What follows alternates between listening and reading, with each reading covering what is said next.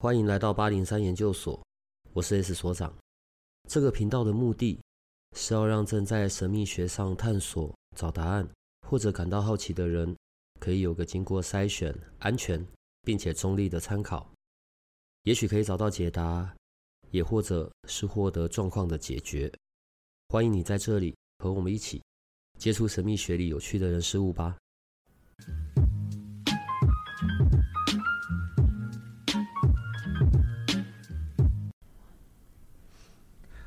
好吧，今天跟我们聊天的是安蝶。然后，但是在我们进到主题之前，要先讲，因为刚才我所遭受的苦，或者我刚才的爽，不可以只有我一个人，所以我们也要开放八个名额，但每一场只能四个四个，所以会是在这礼拜天的上午，这礼拜天的下午。然后，所以 OK，你可以来体验一下，然后一个人收两百块，好不好？可以，没问题。好，反正因为只是体验嘛，然后自己带瑜伽垫来。你可以来体验昆达里尼瑜伽之后，也许我是没达成啊，也许你会达成。你可以把脚放在头后面的这件事情。对，我此刻觉得我的肉体跟我的灵魂是分开的。我知道我身体很硬，但我没有想过有这么的硬。那个坐在地上，然后什么手要去搬到脚趾头，你没有强迫我要搬到，我也根本搬不到。好，我先讲那几个动作吧。我我大概终于可以理解关于在。我们讲到昆达里尼的时候，在说那个呼吸法的这件事情，那个昆达里尼都要用嘴巴呼吸吗？没有啊，我们哪有用嘴巴呼吸？那所以是我脑袋错乱了，是不是？我现在已经根本不记得我是鼻子呼吸还是嘴巴呼吸。在这一连串的呼吸法跟姿势之后，我什么都记不得了。他是有嘴巴呼吸的。一些技巧，但是不是所有都是吧？嗯，那你刚刚说的那个嘴巴呼吸，应该是西塔里呼吸法，就是嘴吸鼻吐。哦，对对对对对对对起来的那一个是昆达里尼刚做完的这一段时间，我会脑袋腔掉，是不是？对，这是正常的，对吧？正常的。哦，好，他在是这整个运作完之后，那个在流动的那个气或者是那个能量，是是那个东西在运作吗？应该是说，我们的大脑一直都会有不间断的猴子脑状态，就是这件事情完了之后，下件事情要一直接续着。嗯，那昆达里尼瑜伽就是让你创造一个头脑的空隙，让你的身体跟心灵可以有一个休息片刻的时间。这个东西是不是比较适合女生做？男生也需要啊！看我就不相信有哪个男的，然后可以这样说，像我刚才说那个手去抓到脚啊，还是 我真的觉得我腰要断了，好不好？然后或者是因为肚子太大，所以挡住了我的那个弯腰的这件事情啊。好，在那个过程里面，从一开始在瑜伽垫上就定位之后，会先带着做唱诵嘛，嗯，然后那个是很短的，但反正我也不会唱好，然后呢，就有一些暖身跟呼吸的过程，然后当然我们在这里就比较没有铜锣的这件事情，然后有一个短暂的休息，然后又有各式的体式。对，我现在脑袋全部只回着想起这一些东西而已，然后最终的结果就是，嗯，灵魂跟肉体分家了这样子。要穿着宽松的衣服，然后最好是白色的。为什么昆达里尼那么喜欢白色或浅色？因为白色其实是所有光聚合的颜色。嗯，那当你穿着全白的时候，那最好也是棉质的。嗯，你会感觉自己的觉察力会更为的细致，就是你去觉察自己身体的状态。白色它是一个比较好入手的的颜色。平常我的的确确觉得，嗯，我的身体跟我有同在。但是在昆达里尼的过程里面，就真的会摒除掉很多外界的事情，很专注的跟身体在一起，然后最多浮现出来自己在问自己的就是 身体怎么这么硬？就是看你在前面做，就觉得诶、好像没有很难，可到自己的时候，就是这边也碰不到，那边也摸不着，这边也转不过去，然后很多的时候，然后再加上有这个呼吸的问题。我我用“问题”这个字眼，不是不是代表这个呼吸不 OK，不是，而是就是跟我的习性，譬如说，我我有一个坏习惯，我会吸一口气，然后接着就会停很久，不是我故意在练憋气，因为我可能要讲话干嘛干嘛，直到我身体快受不了了，我才会这样大吸一口气，然后又继续继续。我不太会去维持着一个固定频率的呼吸。好，不管是在我们传统的可能道家的那些修行方法，或者是西方，都很强调关于呼吸这件事。哦，呼吸就是人生命的最根本嘛。昆达里尼里面是怎么样在讲呼吸这件事的？其实呼吸跟我们的心智状态是很有关联的。跟心智有什么关？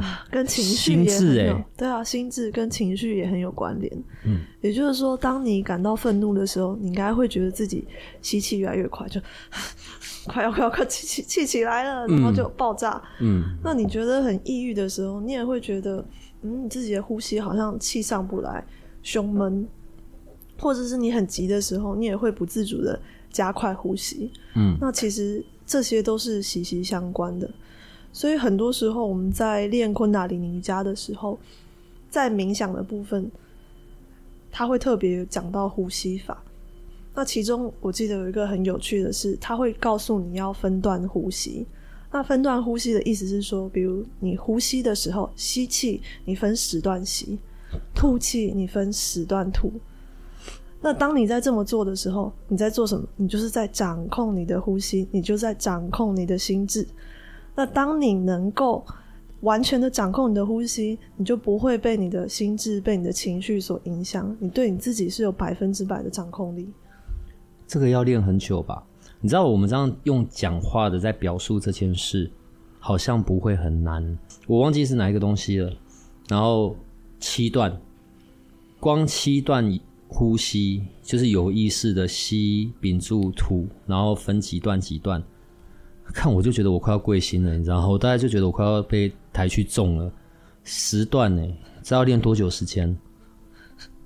应该是说，只要开始练习就是最好的，不用想说要花多久的时间，你只要继续坚持下去就好。就不要这堂课来了之后，下次就啊，我再也不要来了，这种就不对。这礼拜天的我会完全让给大家，我没有打算要出现，太难了。而且我觉得吧，女孩子家就是穿着白色，漂漂亮亮的，好好来这里。反正你做完了，我觉得你的眉毛也维持不了太久。好，这是我所长个人胡说八道了，好不好？好，昆达里尼的这样子持续的练，会带来一些什么？不一样的效用啊，例如返老还童，还是肌肉拉紧拉皮。呃，另外昆达里尼的这种练习，持之以恒的练习，如果我正在也有在修习别的别的东西，别的灵性工具，会有冲突吗？完全不会冲突啊。因为其实昆达里尼瑜伽就是一个在家修行的法门。那传统上他们会从早上四点练到六点，早上的四点到六点两个小时，早上两个小时。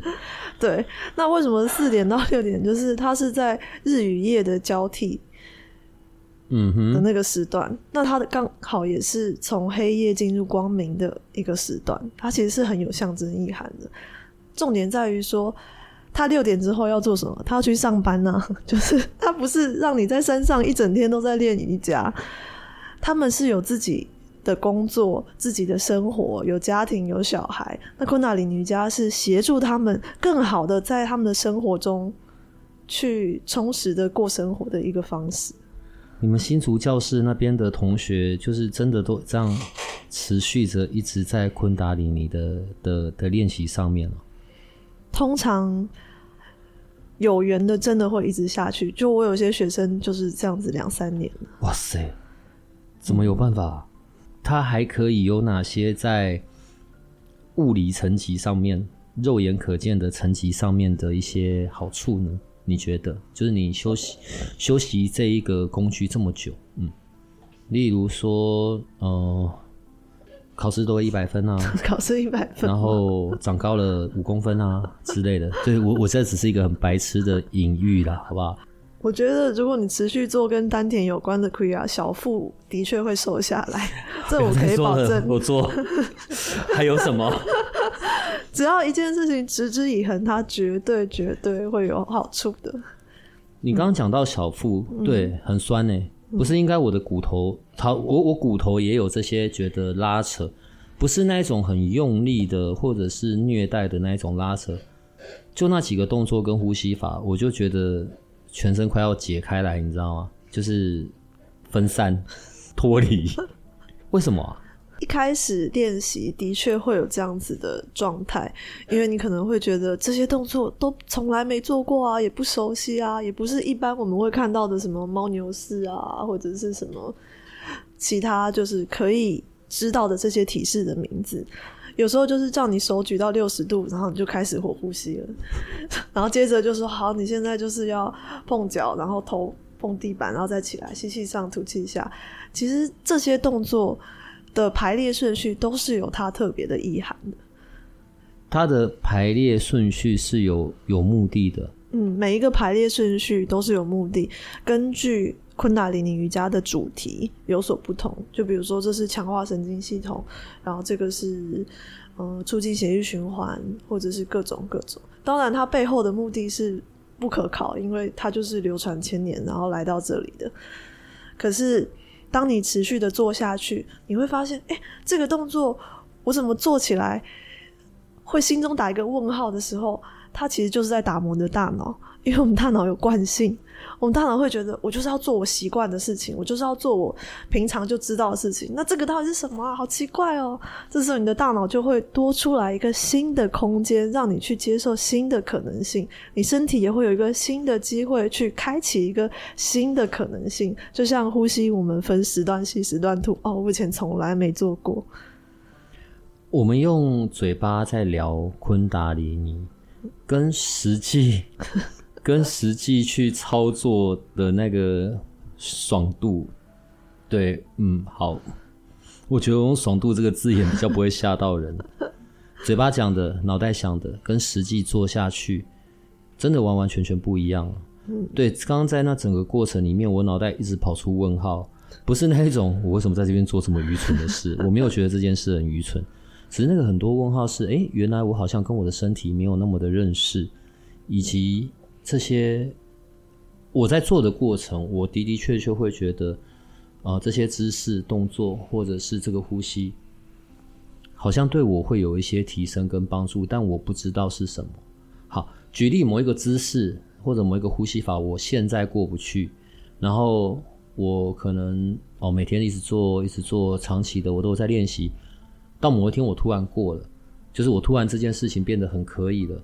那是会表示说我的某一个状态或者某一个身体上面的的不舒爽也会获得解决，是像这样子吗？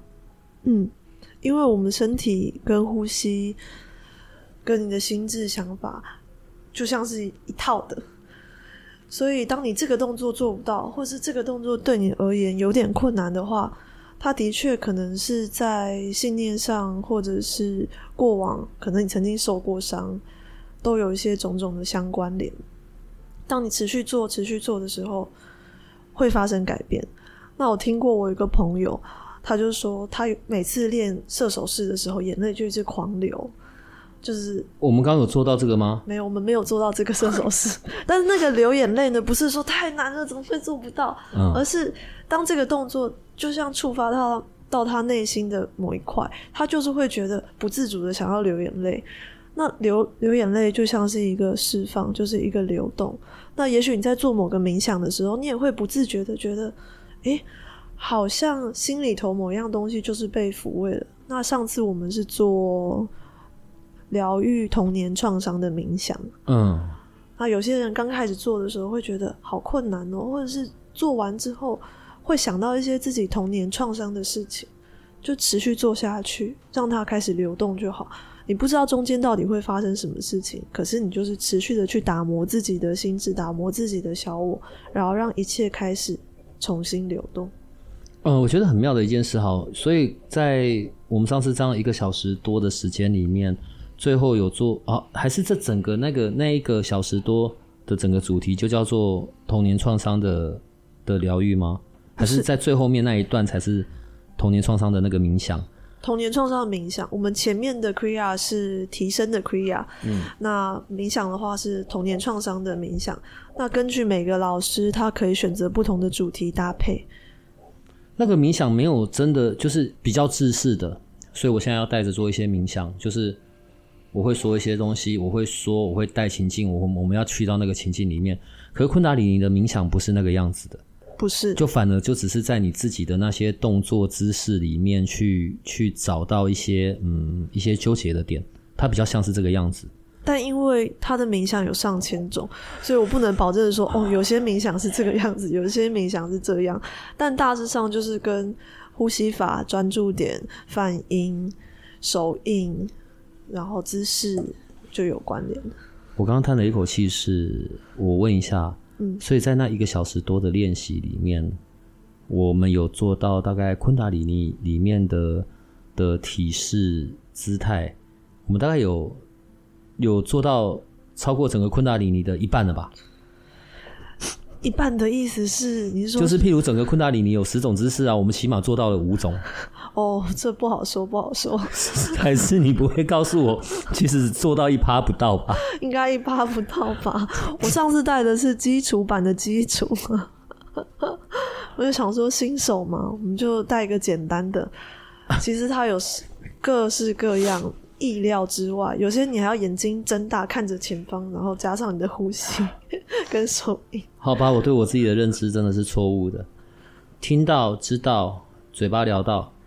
跟实际的操作是两件事，对，我的经验不可以只有我一个人，所以本周日女性，然后穿着白色棉质好伸展的，自己带瑜伽垫，嗯、空间有限，所以上午场四个，下午场四个，自己找小帮手，好不好？哎、欸欸、还要戴头巾呢、呃。为什么你一直强调头巾这件事啊？因为你流汗会吹到头风啊，很简单的。嗯嗯嗯嗯，好了，再下。我不能说没有流汗，对，我不能说没有流汗，因为这几天台北的天气不是变来变去嘛。那我们在操作的那一个并不是很热的天气，但一个小时多下来有，我觉得我好像，我觉得我好像完成了一个一百，欸，不是不能不止一百公尺的，反正某一个程度的跑步吧，所以我才会呛成这个样子。呃。头巾哦，嗯，其实脚踏车头巾就可以哦。那有些能量敏感人会觉得，哎、欸，能量上升的时候头会有点胀胀，那头巾也是一个保护的作用。好啦，反正爱漂亮的女生就来吧，我会叫小帮手记得帮你们拍照的，好不好？对，反正这些姿势真的超难。好，你这样确定他还会来吗？这是宣传吗？还是反宣传？这是一个邀请吧，我不知道啦。对，但对我来说，我真的觉得硬到一个受不了的程度，好不好？整体而言，昆达里你到底要练多久啊？它是一个我自己跟我自己相处，对，它没有太多跟外部的东西。嗯，可是我就要无止境的这样子的一直在练习、练习、练习，最终的目的、最终的结果。我到底可以去到哪？先拿掉我说的那个什么什么任督二脉打通啊，然后灵光冲天之类的。嗯，我持续的在昆达里尼的这个练习中间，我最后可以去到什么什么样的程度？身心安顿，还是对，还是就只有物理层面的看起来很年轻之类的？小腹变小，对，我只记得这个。其实。你可以把昆达里尼瑜伽当成是刷牙、洗脸、吃早餐般这么的简单，就是它不是跟你的生活分隔开来的事情。那就像是你每天早上起床，你会想要去外面跑跑步啊，然后看看公园啊，或者是吃个好吃的早餐啊。那其实你每天早上起来，如果你第一件事情就是做瑜伽，你也会觉得自己神清气爽。它就像是你对你自己身体的保养。跟你自己身体、跟你的灵魂的连接，因为我们会有一个冥想状态嘛。那我们一般人就很习惯，比如说滑手机啊，或是把我们的视野往外去投射。可是冥想的话，你就是收摄回来，你有一个时间，就是跟你的身体在一起，跟你的灵魂在一起，而且当你持续的在冥想，你会发现自己的情绪也会变得比较稳定，或者是自己看待事情的角度也会不太一样，因为它可以打磨你的小我，然后去为你的冥想的好处非常多。我实在一时之间难以 诉说，就是如果。对，就是每天留个时间让自己沉淀下来，大概就是这个意思。这这样子的这一次的这样子的体验，因为我的思考逻辑比较容易是分开的，然后我们在做这些身体上面的姿势啊、唱诵啊这一系列，它好像都是比较针对身体。好，但是整体所有在练习昆达里尼瑜伽的人都会讲到身心灵的平衡。嗯。我是如何可以从这些身体的，不管是伸展啊，然后或者唱诵啊，我是怎么样从身体进到心灵的这个层次啊？它它身心灵的平衡在指的是什么？那身体的部分其实就是我们的体式嘛，因为你身体有做这些动作。那心智的部分其实就很像。当你在瑜伽垫上觉得，哎呀，这个动作我怎么做不到啊？然后怎么会有这么难的事情啊？其实你就在觉察你自己了，那就是属于心智的层面了。因为你不断透过在瑜伽垫上的这个旅程，把专注力再次带回来，回到你自己跟自己的关联。那心灵的话，就像是你冥想完，你会体会到一种平静的感觉，或者是说你会觉得，哦，好像松一口气，像刚刚所长说的。一种放空感，它其实就是你的灵魂本来就是那样子的状态，就是空空的，很舒服的，就只是在这里，没有任何要去的地方，没有任何要做的事情，它就是一个完全的宁静的状态，那就是灵魂的状态。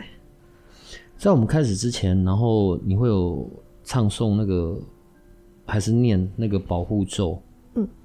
什么嗡那么？对不起，我到底在说什么东西？我怎么怎么念都像在念经。嗡那么那么本来就是礼敬的意思啊。完整的到底怎么念啊？就是嗡那么 Gurudev 那么。哦，就是这一句就是保护咒。没有，是下一句才保护。这一句的话是调频，这句是调频。我觉得我好愚蠢。好，所以下一句那一句是什么？Agli Name Jugagli Name Satgli Name Sri Gurudev Name 所以这一句就是保护咒。对，哦，前面我们要先有调频，后面有保护咒。调频在调什么？也就是说，今天我们来到这个课堂上，其实这教导是流传千年的。这个调频就像是你跟这个宇宙，跟过去这千年来不断的把这个教导持续流传到至今的这些老师们校准。那 on 的话，它其实就是宇宙的创造之音，就像是宇宙诞生的那个创造之力一样。Namo 就是礼敬，Gurudev 的话，Guru 这两个字很特别，Gu 代表黑暗，Ru 代表光明。那 Guru 加起来就是把你从黑暗带到光明的那一个是谁？那个就是老师，也可以被称作智慧。那 Dave 就是神圣的意思。所以这个神圣的智慧是我自身的，它来自于，应该是说我们每个人自身都有这个智慧。那我们和这个宇宙的智慧再一次的校准。好，太抽象了吗？对，我现在一脸迷惑 跟痴呆的脸，校准，然后呢？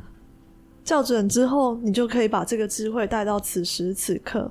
也就是说，你在这里练习，你不是一个人在这里，你是跟这个宇宙的智慧，跟这些老师们同在。我跟你今天的昆达里尼已经聊完了，对，就是这一些本周日。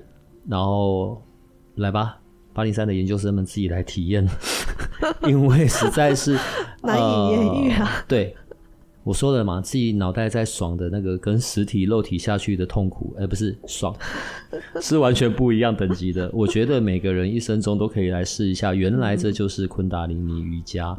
当然，这个不是一次或两次的经验的，不管是你或者我们之前曾经聊过的。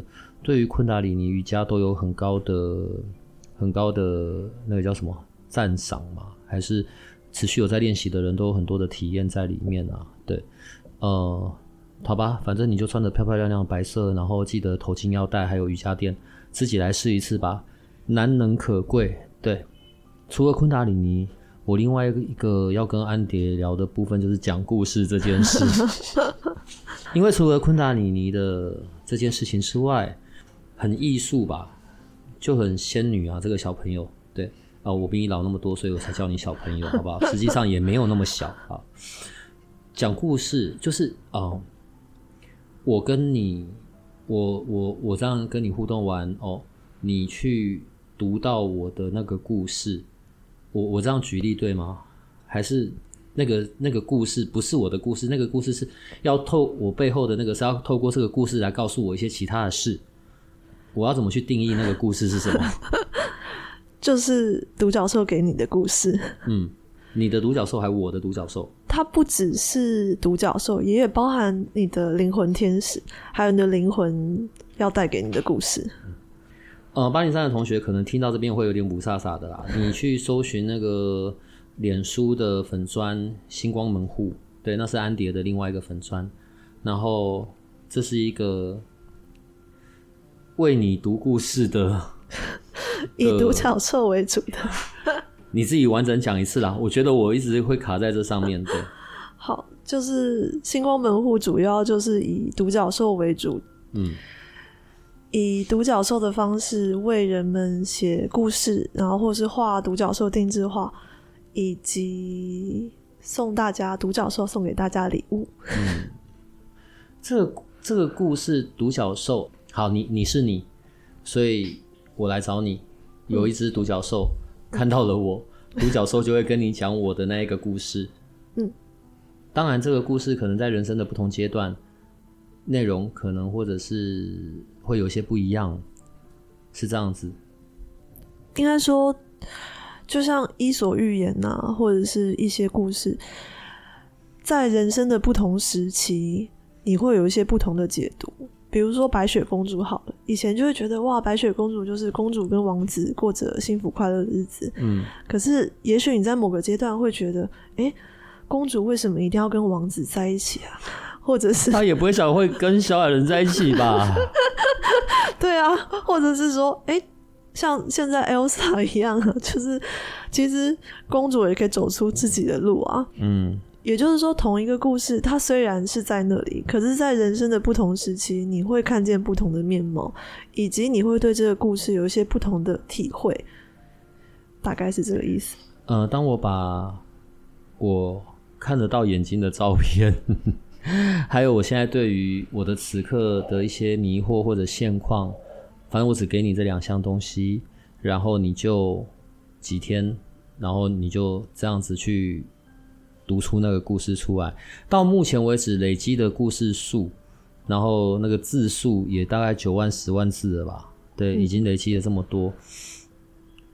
从你那一个部分，从你那一端，你你会怎么进行这件事？嗯，为什么一定要看得到眼睛的照片？对，我已经很用力把眼睛张到很大了，嗯，因为眼睛是灵魂之窗啊。嗯。所以，当我看着照片的时候，其实就是去连接你的本质。嗯，那我自己习惯的方式是做一个祈祷，就是我祈祷这个故事能够为你的人生带来启发。那我祈祷独角兽能够在这趟旅程中与你同在，然后把这样子的智慧跟这样子的，不管是爱还是教导，在此刻分享给你。独角兽只有一只吗？嗯，不一定，可能有很多只。假设譬如你看到我，我背后有十几二十只独角兽，对不起，我都做一些很愚蠢的、愚蠢的一些哦、嗯，还是是它就是大概这个数量，然后在整个地球上面到处跑来跑去。通常。它跟天使一样，就是你呼唤它，它就会前来。嗯，那我平常也不会特别去看人家背后有几只独角兽，也许它现在在休息啊，你要叫它之后，他才会从远方慢慢飞过来说：“ 哎、欸，你在叫我啊？”哎、你知道独角兽就是呃，我们从小可能看图画本啊，或者一些故事啊，我们知道有这个东西，但是到到这一次跟你在聊这件事情，或者你在帮我读那样子的一个故事的时候，才第一次觉得，哎、好像靠得很近。为什么会是由独角兽来来给我这个故事，或者是来他要他是要传达些什么给我，还是它只是一个中间的的的一股呃一股交换的能量，还是什么的？应该说，假设我今天请天使读一个故事给你，它可能也会是另外一个面貌。嗯，那独角兽的话，我自己是觉得它跟人类是关系还蛮密切的。嗯，也就是说。他们期待的品质是有很多的欢笑，很多的爱，很多的支持，很多的陪伴。那独角兽，它的确就是一个媒介，在我跟你之间。那有别于一般，比如说人类的形象，我们对人会有他自己的投射，会觉得这个人他长什么样，还是什么之类的。嗯嗯嗯。可是独角兽是一个。还蛮中性的存在，你不会说 这只独角兽长得是我不喜欢的样子，或者是这只独角兽我不爱。它其实就跟力量动物啊，或者是跟猫或狗这样举例，他们会不会有点介意？就是不会，你现在不要让他们靠近。很可爱的，很可爱的存在。对，嗯，你给我的那个故事，我要当做。我就是那一个主人翁，还是那个故事就只是一个故事，只是那个故事跟我有点关系，我可以从那个故事里面去找到一些，也许是属于我的疗愈，也许是属于我可以看往的方向。这就回到我们一开始说的，故事其实有很多解读的方式。嗯，所以你可以把自己当做故事里面的主角，你也可以去观察这故事里面的主角有什么样。人身上的转变，他的转折在哪里？嗯，或者是说他最后做出来了一个什么决定？那你看到这件事情之后，对你而言的影响是什么？他其实有很多面向都可以去感受跟去思考。那在不同阶段，的确你可能会有一些不同的领会。当你为我进行我的故事的解读之后，呃，你进行完之后，你是会给我 email，email 里面会有。你在念，你在讲这个故事的录音档，然后还有一个是事前的一些提醒，然后以及文字档。我先听完录音档，过个一两天我才去看文字档，而且我可能要用文字的内容我自己去讲一次给别的人听。为什么会是这样进行？因为一般人如果单纯只是看文字的话，很快的就浏览过了。嗯，但是你用声音的话，其实它声音里面携带的是频率。而且，这个声音它更像是一种冥想的导引，对我而言啊。看要讲自己的故事很害羞呢。你可以说说看呢。你不可以看着那个荧幕说，你要照着自己的方式说。我不要啊！不是啊，我自己我讲不出这么有故事感的内容。我觉得每个人的一生当中。对，有一个自己的这样子的一个故事，我觉得是很特别的事情。如果你对这件事情是有兴趣的，你自己到星光门户的那个粉砖，然后自己去跟安蝶取得联系吧。但是如果是八零三的同学，我希望你可以有些一些些一些些就好，一些优待，好不好？好，你没有回答，我就当你说好了。好啊，好啊，对，没问题。然后故事，好吧。所以我如果。等一下，我用我的那个故事，我念我的那个故事当做今天的结束，我也算完成功课，对不对？这样算吗？但是你要先跟大家说，为什么你会想读这个故事？因为你叫我读的，我是说，这不是功课吗？主题，主题，读这个主题的原因，读什么意思啊？就是这个故事它有一个主题，大家才能连接说为什么它是这样的呈现方式。这样会为难你吗？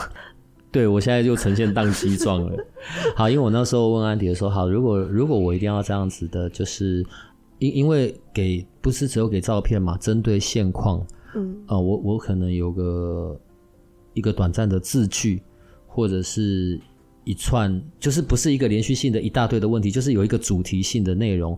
我那时候给你的内容是，好吧，如果真的有所谓的使命啊，或者是有什么的话，我想要弄清楚哦，不是想要弄清楚，就是我可能比较想了解这一个部分。对，如果可以，我个人最大的期待就是懒洋洋，什么事都不要做，然后自由自在到处去移动这样。对，如果可以，可是因为现在必须做一些事情，然后所以我就会我才会问出那个问题嘛。就是诶，人真的有一些生下来的要做的事吗？还是什么的？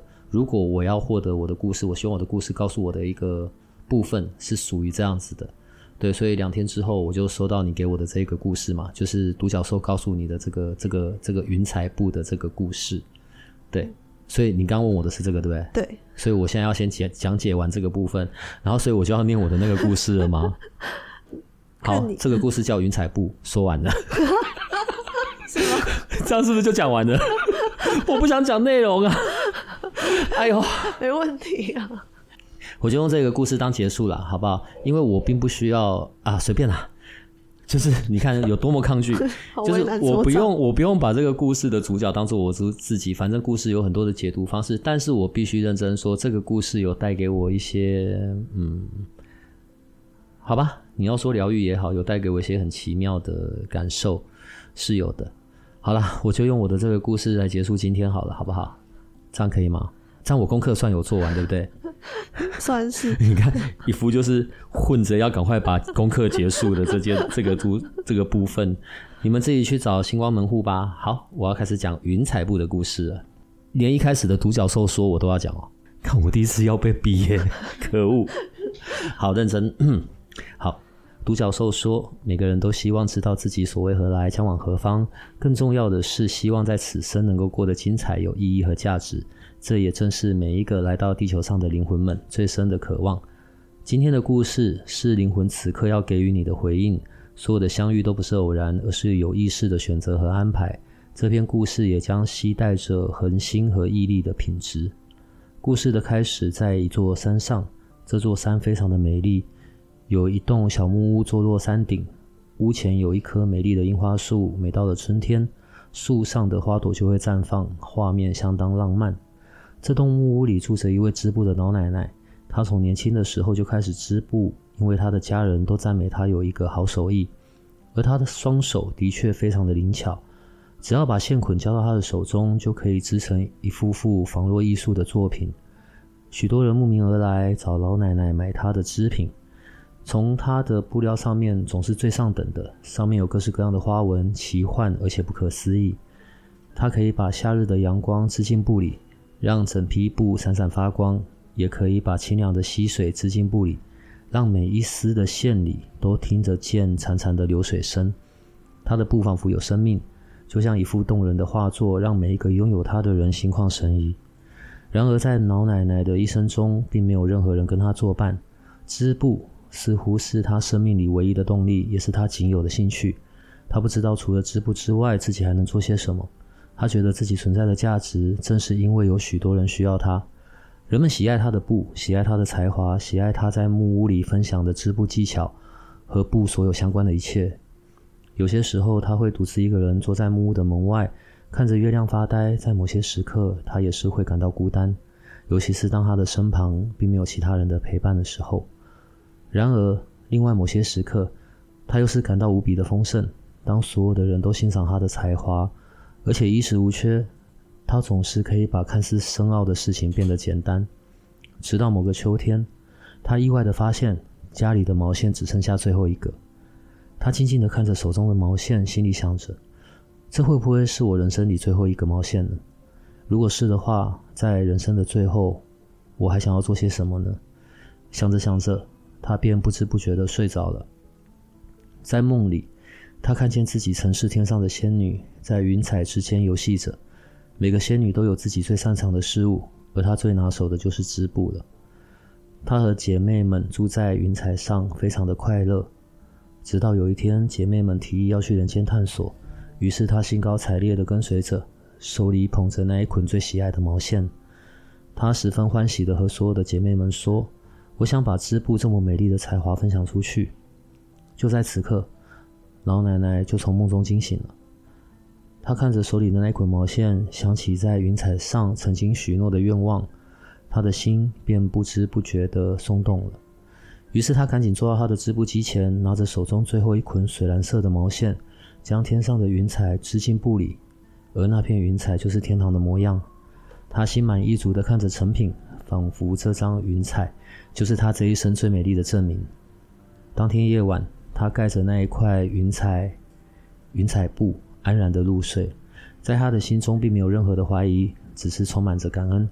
他认为自己已经达成了此生的目的，他并没有要为任何人去证明自己，他只是深深的喜爱着这份工作，也很乐于分享自己的才华来到这个世界。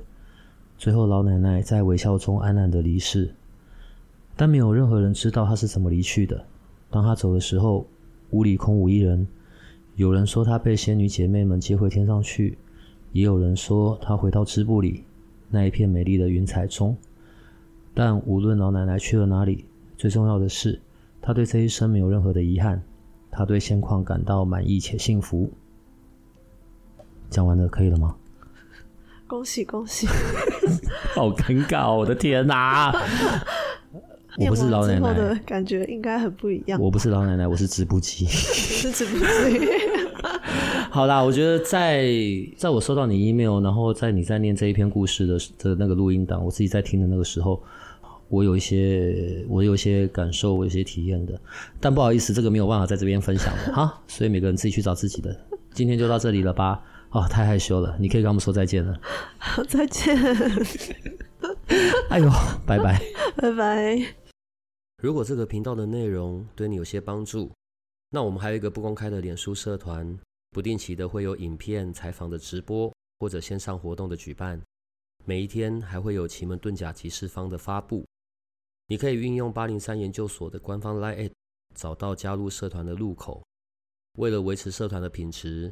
记得花一分钟完整的回答入社问题，里面也会有各个来节目的老师或者你需要的其他资讯。